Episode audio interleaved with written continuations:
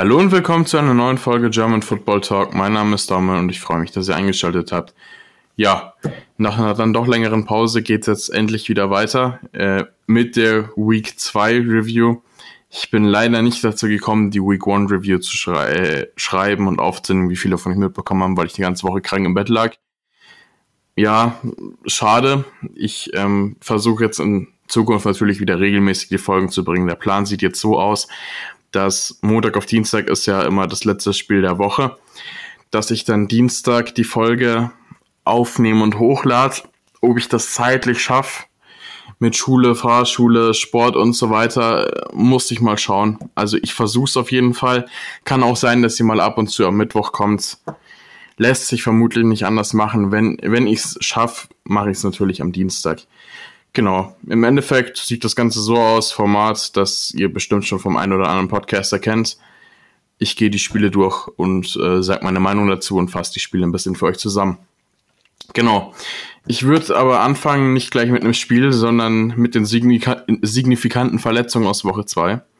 Wir hatten ja einen ziemlich, eine ziemlich, ziemlich krasse Woche. Also gerade was hier Stars angeht, die auch langfristig ausfallen, die Liste ist jetzt ewig lang, deshalb würde ich gar nicht lange reden, sondern mal drauf kommen. Also Nick Bosa, Kreuzbandriss, out for season.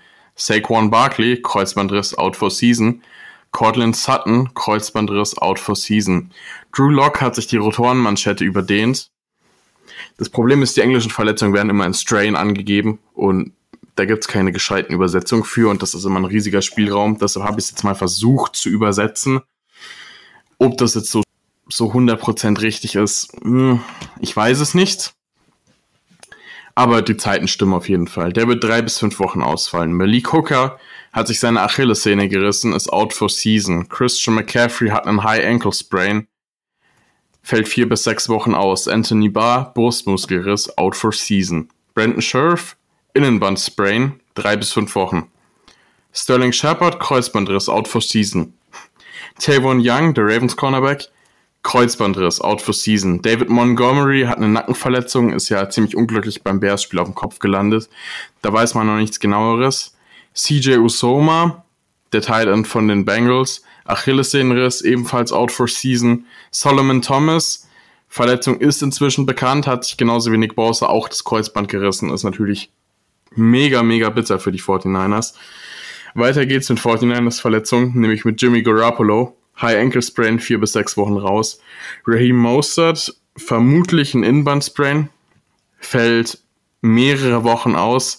Eine genauere Angabe gibt es da nicht. Tevin Coleman hat irgendeine Knieverletzung, was es genau ist, weiß man da auch noch nicht, aber auch mehrere Wochen raus.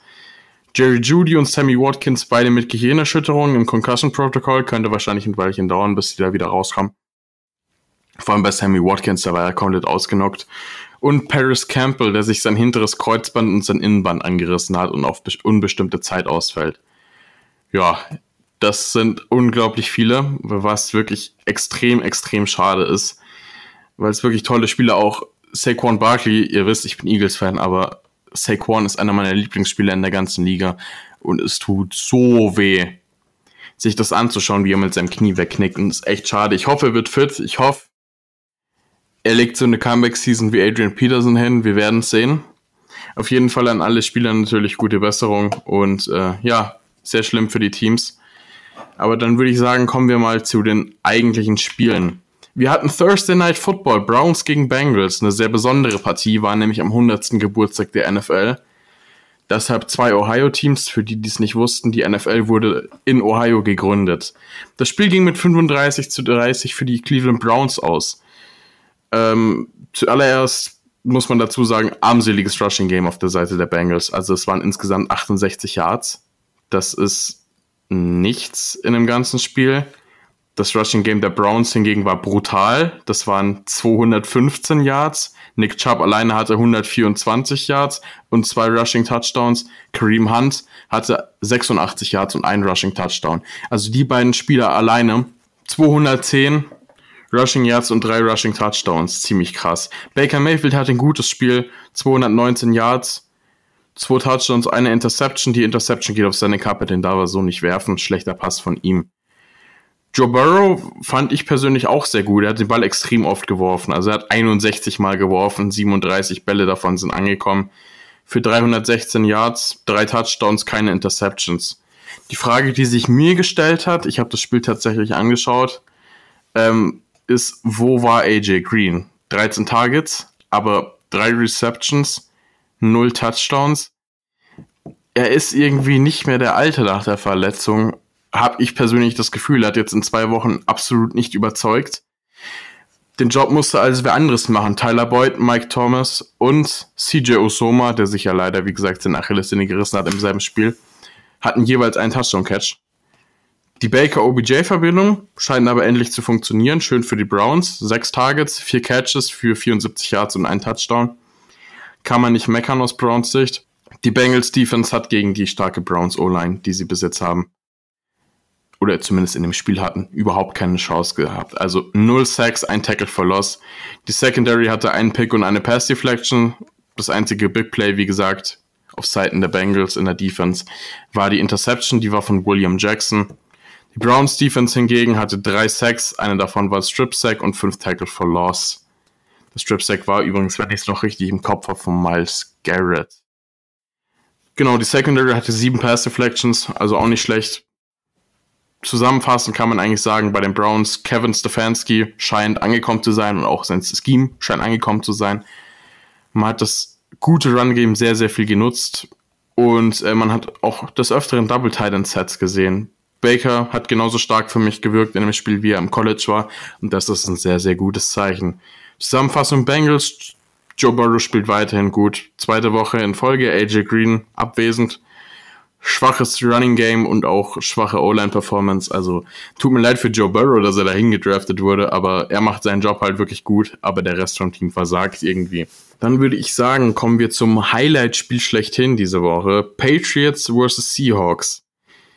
Ja, was soll man dazu sagen? Was ein Spiel. 35 zu 30 ist es am Ende für die Seahawks ausgegangen, aber wirklich bis zur letzten Sekunde spannend. Russell Wilson hat einfach mal gezeigt, dass er momentan wirklich der beste Quarterback der Liga ist. 75% Passquote, 288 Yards, 5 Touchdowns und ein Pick 6, der aber nicht seine Schuld war. Das war ein getippter Ball. Ähm, plus knapp 40 Yards am Boden, womit er der zweitbeste Rusher in seinem Team war. Aber auch auf der anderen Seite sah es Quarterback technisch absolut nicht schlecht aus. Also man hat da Cam Newton, gehabt, der für 397 Yards einen Touchdown, einen Pick geworfen hat. Der Pick war ein bisschen komisch oder nicht unbedingt nötig. Es sah für mich jetzt so aus, als ob das eigentlich eine Comeback-Route vom Receiver sein sollte. Aber entweder Cam den Ball zu früh geworfen hat oder der Receiver sich einfach äh, seine Comeback zu spät gelaufen ist. Im Endeffekt war der Receiver noch nicht da und Quinton Dunbar hat die Route gejumpt und hat den Ball gepickt. Cam Newton war zusätzlich noch Leading Rusher mit knapp 50 Yards und zwei Rushing Touchdowns. Also der hat auf jeden Fall abgeliefert auf Seiten der Patriots. Und ich könnte, ich frage mich jetzt schon wieder, wie man den für weniger Geld bekommen hat als ein Andy Dalton oder sogar ein AJ McCarron, Matt Schaub, Matt Barclay, Nathan Peterman. Also die Patriots haben da mal wieder was aus dem Hut gezaubert. Und äh, es ist jetzt schon wieder schrecklich, weil die Patriots wieder die Division gewinnen können mit dem Quarterback. Obwohl jetzt endlich alle dachten, die Patriots Zeit wäre um. Naja. Was soll man sagen? Klasse Leistung von Bill Belichick, dass er auch sich getraut hat, ihn da aufzugabeln. DK Metcalf hatte ein sehr, sehr gutes Spiel. Also er, er war eigentlich die ganze Zeit gegen Gilmore, den Reigning Defensive Player of the Year, gematcht und hat ihn komplett auseinandergenommen. Also er hatte vier Catches bei sechs Targets der eine Pass davon war einfach zu hoch. Und äh, er hatte 92 Yards und ein Touchdown gegen den Shutdown Corner der Liga letztes Jahr. Also sehr, sehr krasse Leistung. Wenn der Junge so weitermacht, ich bereue es jetzt schon, dass die Eagles JJ Arthega Whiteside gedraftet haben und nicht ihn, aber wenn der Junge so weitermacht, ist er in zwei Jahren ein Top 5 Receiver in der Liga. Das ist auf jeden Fall sehr krass. Julian Edelman war der Go-To-Guy für Cam Newton. Acht Catches für 179 Yards. Hat mir schön mein Fantasy-Match gekostet. Danke dafür. Extrem freudige Neuigkeiten. Receiving Touchdown von unserem deutschen Fullback Jakob Johnson. Damit der erste deutsche Offensiv-Touchdown in der NFL. Wir hatten ja schon mal einen Touchdown von Markus Kuhn, das war aber ein Defensiv-Touchdown. Jetzt hier wirklich mal ein Touchdown, der auf den Spieler hier ausgelegt war. Habe ich mega gefreut, als ich das gesehen habe. Die Patriots Defense war solide mit einem Sack, einer Interception. Die Seahawks Defense war da, hatte da ähnliche Zahlen. Zwei Pass Deflections mehr, fünf, äh, vier Tackles for Loss mehr, aber auch ein Sack, eine Interception. Zusammenfassung Seahawks. Russell Wilson ist für mich im Moment der MVP Frontrunner und äh, die Seahawks sind ernsthafter Super Bowl Contender auf jeden Fall. Zu den Patriots, äh, Newton scheint immer noch der Cam Newton vor seinen Verletzungen zu sein. Und äh, man ist meiner Meinung Favorit auf den Division-Sieg, was ich eigentlich gehofft hätte, nie wieder sagen zu müssen, aber ah shit, here we go again. Chiefs gegen Chargers. Spiel ist 23 zu 20 für die Kansas City Chiefs ausgegangen. Es, gleich, es gab gleich am Anfang eine sehr, sehr große Überraschung. Nämlich hat Justin Herbert gestartet und das gar nicht schlecht. Also ein sehr, sehr starkes Debüt gespielt, 66% Passquote, ein Touchdown, eine Interception, das war einfach ein Rookie-Fehler. Er kann fürs First Down laufen, will aber den Pass werfen und wirft dann die Interception. Das war sehr, sehr bitter. Dazu noch ein Rushing-Touchdown. Pat Mahomes, 27 Pässe, äh, 27 Completions so für 302 Yards, zwei Touchdowns. Außerdem war er Leading Rusher in seinem Team mit 54 Yards, was man sich auch erstmal geben muss. Also das passiert auch mal nicht alle Tage. Da hat er mal wieder bewiesen, dass er nicht nur das kann, was alle von ihm glauben, nämlich werfen wie eine Maschine, sondern er läuft tatsächlich auch. Der Junge kann auch gut laufen, was ihm sehr, was sehr viele immer unterschätzen. Das Chargers Backfield hat ziemlich gut funktioniert. Austin Eckler mit fast 150 Scrimmage Yards. Yards. Jo Rookie Joshua Kelly ebenfalls mit über 100 Scrimmage Yards, also das war auf jeden Fall sehr, sehr, sehr stark. Tyreek Hill und Kelsey, beide mit einem guten Spiel, hatten beide jeweils über 90 Yards und einen Touchdown. Der Chargers Pass Rush war eher enttäuschend. Also ein Sack, zwei Tackle for Loss. Ja, hat man nicht sonderlich viel gesehen. Da gab es mehr Flaggen als es Sacks gab. Das vor allem von Joey Bosa, was ich persönlich sehr, sehr, sehr schade fand. Die Chiefs Defense mit zwei Sacks, vier Tackle for Loss und einer Interception. Man of the Match für mich Harrison Butker. Der Junge hat Balls of Steel. Er hat eine 58 Jahre in der regulären Spielzeit gemacht. Dann hat er einen Chipshot gemacht, um Overtime zu forcen. Dann 53 Jahre in Overtime. Flagge, Fallstart, 5 Yards zurück. Er macht eine 58 Jahre. Wird von Anthony Lynn geeist und macht einfach noch einen 58 Yard Game Winner. Also eine Maschine. Zusammenfassung zu dem Spiel würde ich sagen, äh, Justin Herbert hat mich positiv überrascht und könnte tatsächlich der Franchise QB werden, was ich ihm so nicht zugetraut habe. Aber er hat mich wirklich sehr positiv überrascht. Mahomes zeigt in Crunch Time seine Klasse, aber in der ersten Halbzeit waren die Chiefs dann doch generell unter ihrem eigentlich dem schon gewohnten Niveau. Also das war eher enttäuschend. Nächstes Spiel Ravens vs. Texans. Auch ein äh, Spiel, auf das sich viele Leute gefreut haben. 33 zu 16 für die Ravens. Lamar Jackson mit einer 75-prozentigen Passquote für 204 Yards und ein Touchdown. Deshaun Watson knapp 70 Prozent, 257 Yards, ein Touchdown, eine Interception. Die Interception war der Hammer. Also Marcus Peters wechselt, als Brandon Cooks im Backfield langläuft, mit ihm die Seite, was ja ein Indicator für Man Coverage ist, Cooks ist dann keine Route gelaufen. Aber anstatt dass Marcus Peters einfach stehen bleibt und nichts macht, läuft er nach hinten ne, und jumpt die Route und fängt den Pick. Also es war wirklich ein 1A-Play, war ich sehr, sehr, sehr begeistert von. Baltimore mit knapp 230 Crushing Yards. Gus, Gus Edwards, Mark Ingram, Lamar Jackson, J.K. Dobbins. Dadurch auch knapp 35 Minuten Time of Possession. Also mit so einer Rushing Attack wenn das dann noch funktioniert, dann hast du so viel Zeit und der Gegner kriegt so wenig den Ball, dass du wirklich kaum Spiel verlieren kannst, wenn du nicht grobe Fehler machst. Auf Seiten der Texans muss man einfach sagen, zu unausgeglichenes Play-Calling von Bill O'Brien. Man hatte 17 Rushes, fünf davon waren QB-Scrambles, also eigentlich hatte man zwölf angesagte Rushes, so wie es aussah. Und im Vergleich dazu 36 Pässe. Das ist viel zu predictable. Da braucht man sich nicht wundern, dass man damit kein Spiel gewinnt. Die Defense war in dem Spiel auf jeden Fall der Difference Maker. Also man hatte einen Fourth Down Stop in der Texans Hälfte, einen Forced Fumble von Marlon Humphrey mit Return für einen Touchdown von LJ Ford, eine Interception und zwei Pass Deflections von Peters und vier Sacks und drei Tackers verlost. Also man hat hier drei Turnover geforst. Zum Vergleich, die Texans Defense war stark mit vier Sacks und fünf Tackles verlost. Zwei davon jeweils von JJ Watt. Drei Pass Deflections hatte man auch. Auch da eine JJ Watt. Also der hat wirklich ein sehr, sehr gutes Spiel gemacht. Genauso wie sein Bruder. Dazu kommen wir aber später noch. Aber man hat eben keine Turnover produziert. Man hatte null Forced Turnovers und das zeigt sich dann am Ende doch deutlich. Zusammenfassung Ravens für mich der Super Bowl Favorit aus der AFC. Zusammenfassung Texans, zu viele Turnovers, verdiente Niederlage trotz starker Leistung von JJ Watt. Recht viel mehr gibt es da, glaube ich, auch nicht zu, zu sagen, außer dass Bill O'Brien ähm, für mich kein guter Coach und auch noch beschissener General Manager ist.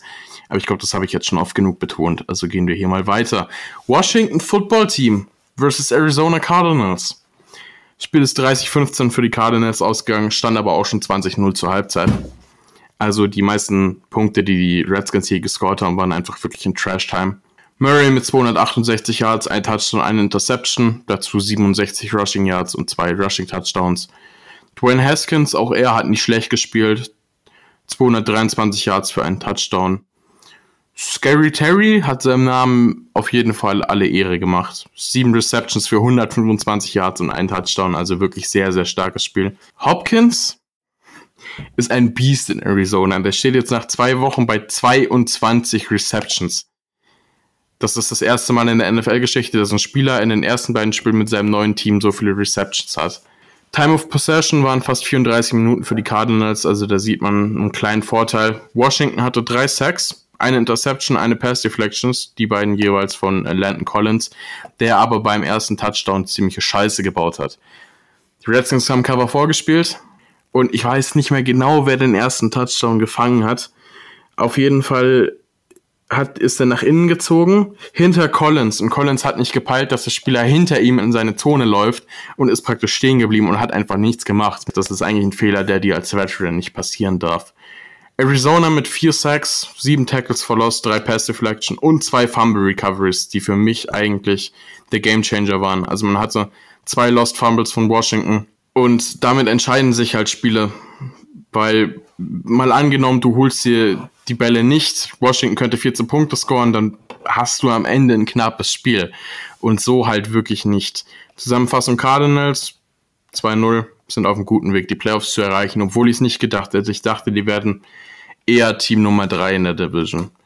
Washington ist nach dem äh, Sieg und dem Upset, muss man ja eigentlich sagen, über die Eagles wieder back on earth. Nächstes Spiel, Giants Bears.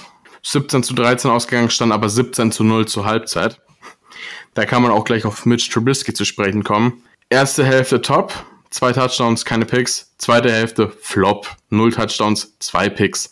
Insgesamt 18 von 28 für 119, 190 Yards.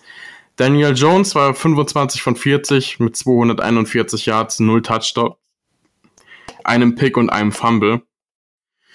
Ja, die miserable Giants O-Line hat Saquon geopfert, was eigentlich nur eine Frage der Zeit war. Vier Sacks, fünf Tackles for Loss zugelassen.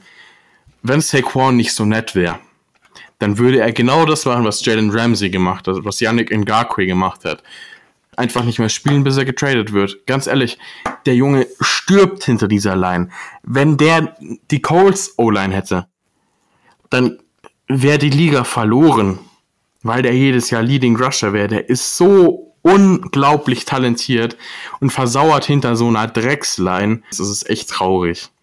Auch die Bears O-Line war erbärmlich. 4 6 7 Tackles for Loss zugelassen. Man hatte hier also ein O-Line-Matchup Not gegen Elends. Ja, zu den Bears kann man eigentlich nur sagen, Trubisky hat das Spiel fast weggechoked. Hat eigentlich am Ende durch gute Defense-Leistung doch noch gewonnen.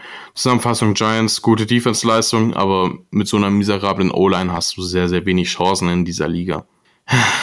Atlanta gegen Dallas. Das Spiel, abgesehen vom Eagles-Spiel, aber da komme ich dann auch noch zu, das mich mit Abstand am meisten abgefuckt hat. Also bitte, 40 zu 39 gewinnt Dallas am Ende, weil Atlanta wieder choked. Da habe ich auch gleich das Zitat von Stephen A. Smith, der zu dem ganzen Spiel eigentlich nur meinte, the Atlanta Falcons might be the dumbest team that have witnessed in a modern era. Und er hat sowas von recht.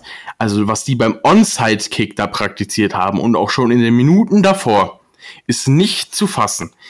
Atlanta ist das erste Team seit 1939, das 39 Punkte scored, keinen Turnover hat und verliert.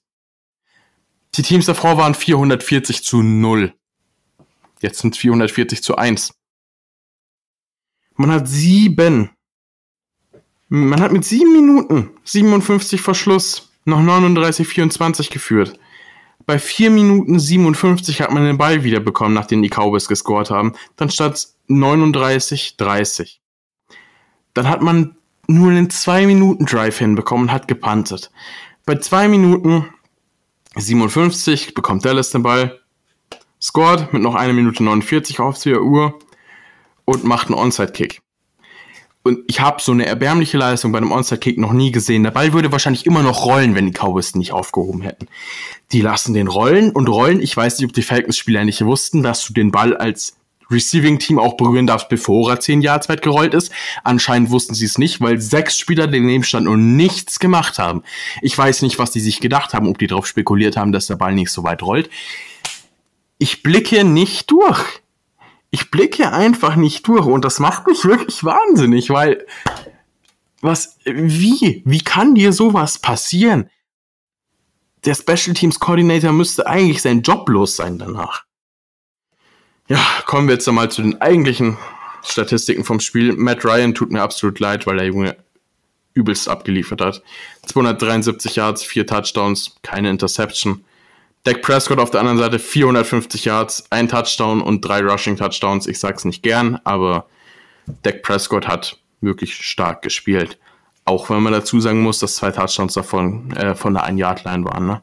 Die Rushing Touchdowns. Aber ich will es jetzt nicht schlecht reden. Ich kann es auch nicht schlecht reden. Ich bin bei der Eagles Performance wirklich nicht in der Lage, irgendwas schlecht zu reden. Dak hat gut gespielt. Auf jeden Fall.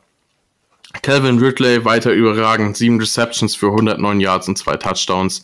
CD Lamb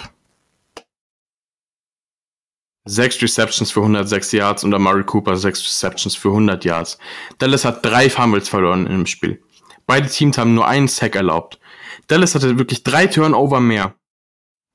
Drei Turnover. Atlanta hatte null. Hat mit 39 Punkten geführt und hat das Spiel noch weggechoked. Also ohne, ohne Worte.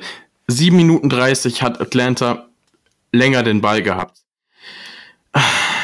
Da gibt's gar nicht so viel zusammenzufassen, was mal, ich habe eigentlich alles kurz und knapp, auch wenn ich ein bisschen deutlicher geworden bin, zusammengefasst. Erbärmliche Leistung.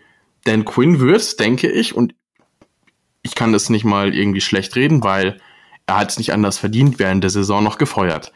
Zusammenfassung Cowboys, erste Halbzeit erbärmlich, zweite Halbzeit ein grandioses Comeback. Ja, jetzt steht man 1 und 1 in der Division. Mehr will ich zu dem Spiel eigentlich auch nicht sagen. Ganz ehrlich. Kommen wir lieber zu Packers gegen die Lions. 42 zu 21 für die Packers. Matt Stafford mit 244 Yards, ein Touchdown und ein Pick 6. Das war seine Schuld. Das war so ein halb Touch Pass, halb Lob Pass. Wenn er den als Bullet Pass wirft, dann kommt er an und du wirfst dich an deine eigene 10-Yard-Line, eine Interception. Aaron Rodgers hingegen 240 Yards, zwei Touchdowns, keine Interceptions.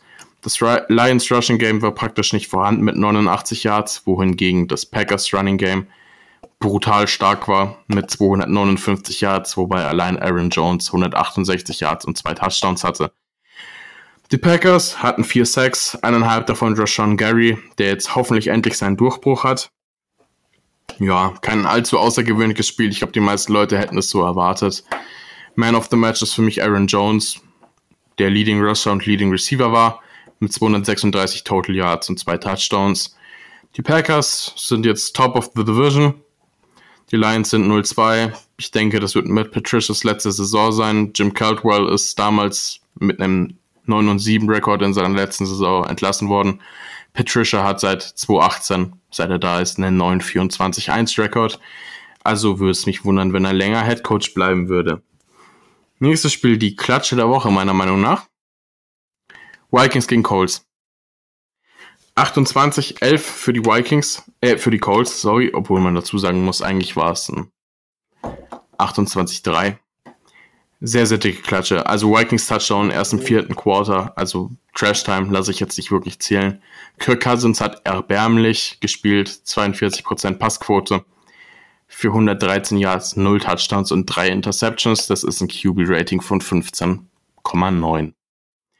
Philip Rivers war solide, 214 Yards, ein Touchdown, eine Interception. Wenn er die Picks noch abschalten kann, dann äh, wäre es deutlich, deutlich besser für die Colts, aber jetzt die letzten beiden Games jeweils mit Picks.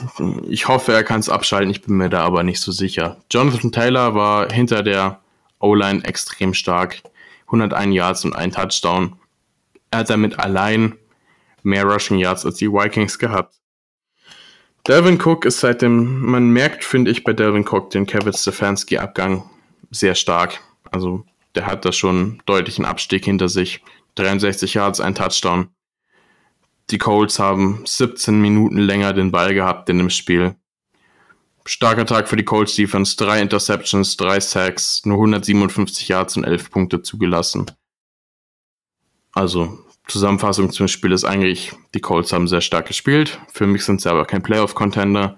Die Vikings waren ungenügend, also wirklich in Schulnoten 6 und äh, sind meiner Meinung nach wohl eher im Rennen, um einen Top 10 Pick anzusiedeln. Bills gegen Dolphins. 31 zu 28 für die Bills war tatsächlich ein sehr knappes Spiel. Josh Allen hatte eine Hammer, Hammer Performance.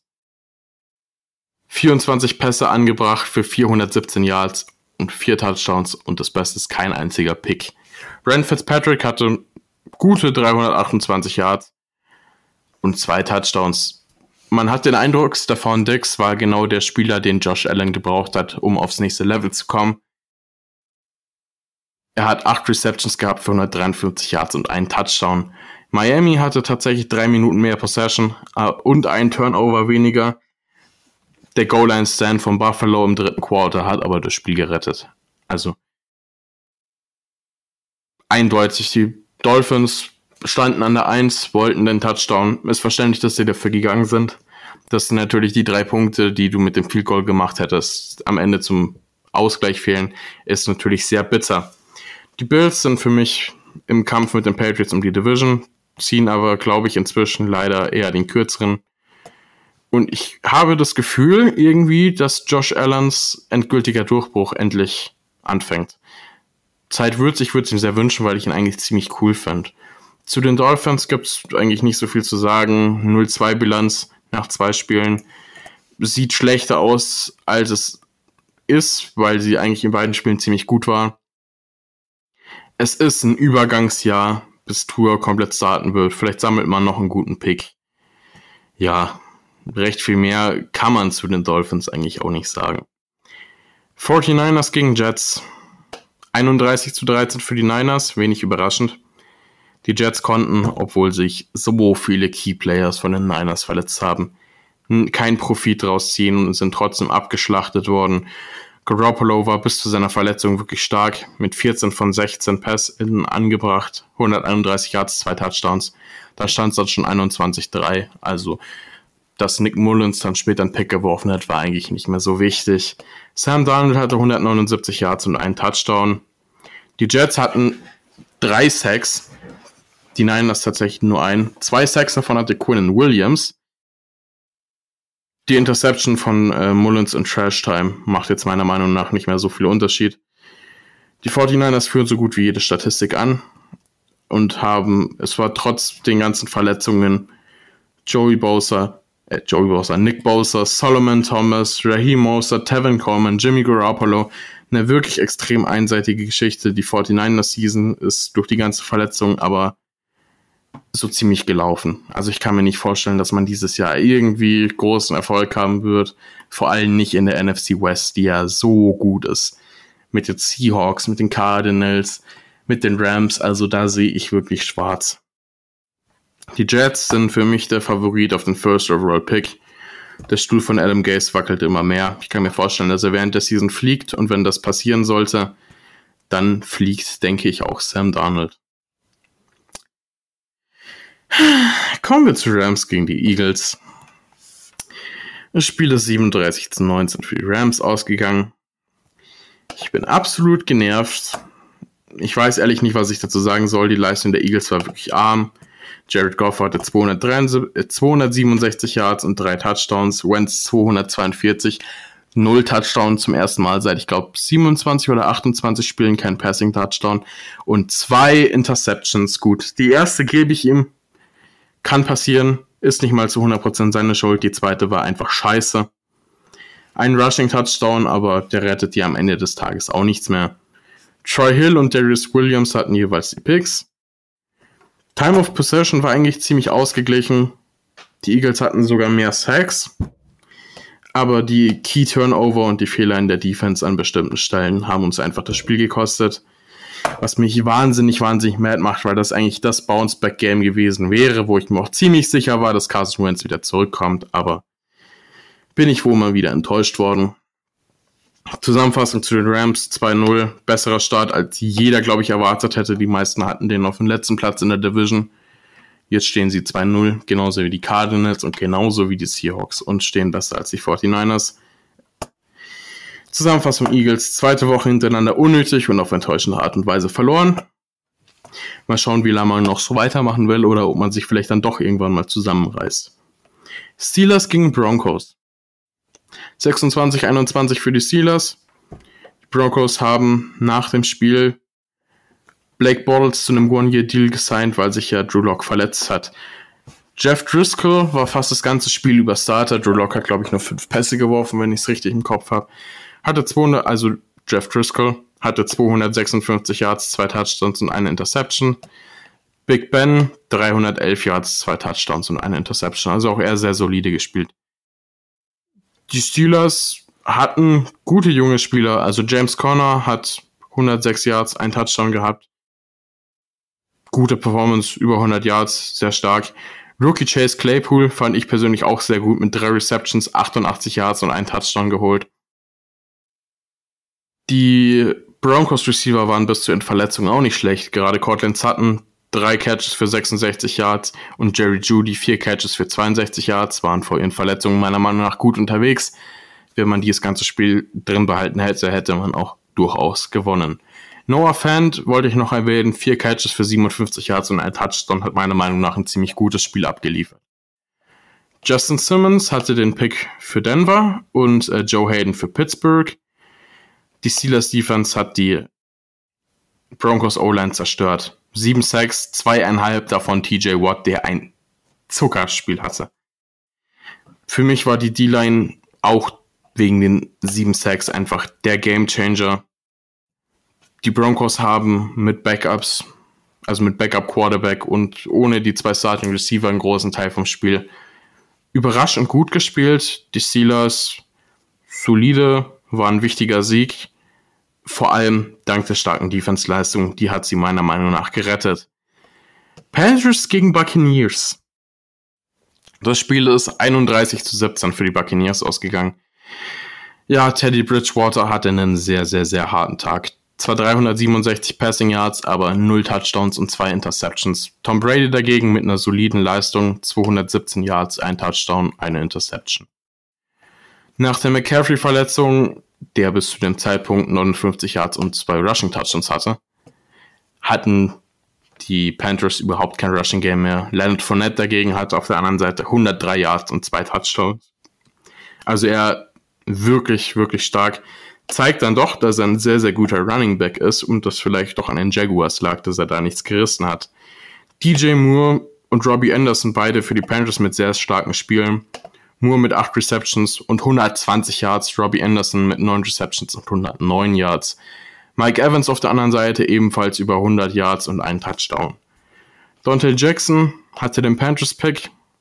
Die beiden Interceptions auf Seite der Buccaneers hatten Jordan Whitehead und Carlton Davis. Rookie Antoine Winfield hat mir sehr, sehr, sehr gut gefallen. War ja sowieso einer meiner Draft Crushes dieses Jahr. Ein Sack, ein Forced Fumble, eine Dominican Sue hat auch nochmal zwei Sacks draufgepackt.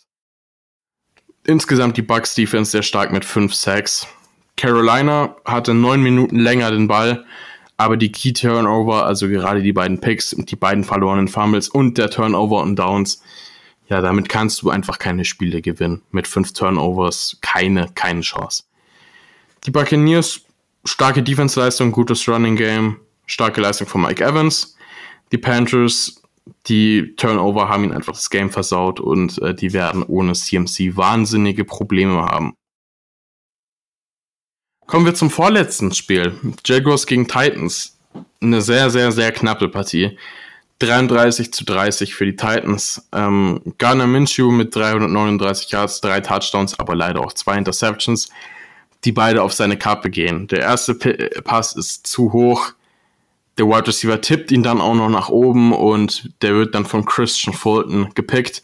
Der zweite, das war übrigens der Opening Drive der Jaguars und im letzten Drive der Jaguars, mit dem sie theoretisch noch in Field Goal Range hätten kommen können, hat Minshew noch einen Pick geworfen, da wirft er den Ball in die D-Line, der wird weggeschlagen und Harold Landry fängt ihn. Ryan Tannehill auf der anderen Seite, knapp 240 Yards und vier Touchdowns, also sehr, sehr stark gespielt. James Robinson mit einer Performance, die niemand hat kommen sehen. Über 100 Rushing Yards und ein Rushing Touchdown. Caleb von Chason konnte einen Sack verbuchen, hat, mir, hat mich sehr gefreut.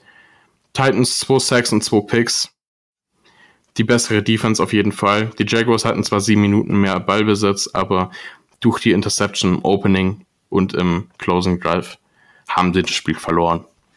Titans sind 2-0 und überraschend Erster in der Division. Ich hätte eher die Colts vorne gesehen.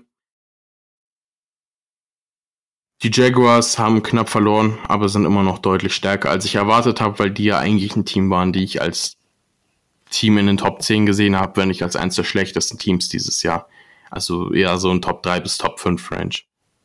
Top 5 Pick Range so. Las Vegas Raiders gegen New Orleans Saints, das Spiel, das gestern Nacht war. Ähm, das war das erste Spiel am Legend Stadium in Las Vegas, das neue Stadion der Raiders. Das Spiel ist 34 zu 24 für die Raiders ausgegangen. Drew Brees ohne Michael Thomas, der nur auf Twitter aktiv war und äh, nach dem 10-0 für die Saints getwittert hatte. Might get ugly fast.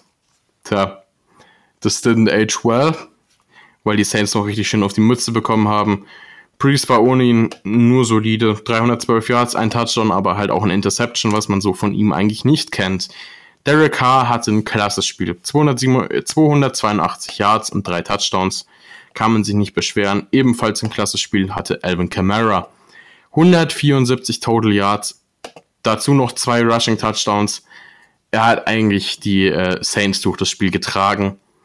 Aber auf der anderen Seite gab es dann einen Mann, der noch, der auch sehr, sehr, sehr stark performt hat, nämlich Tight End Darren Waller, der zwölf Catches für 103 Yards und einen Touchdown hatte und so der tragende Spieler für die Raiders war.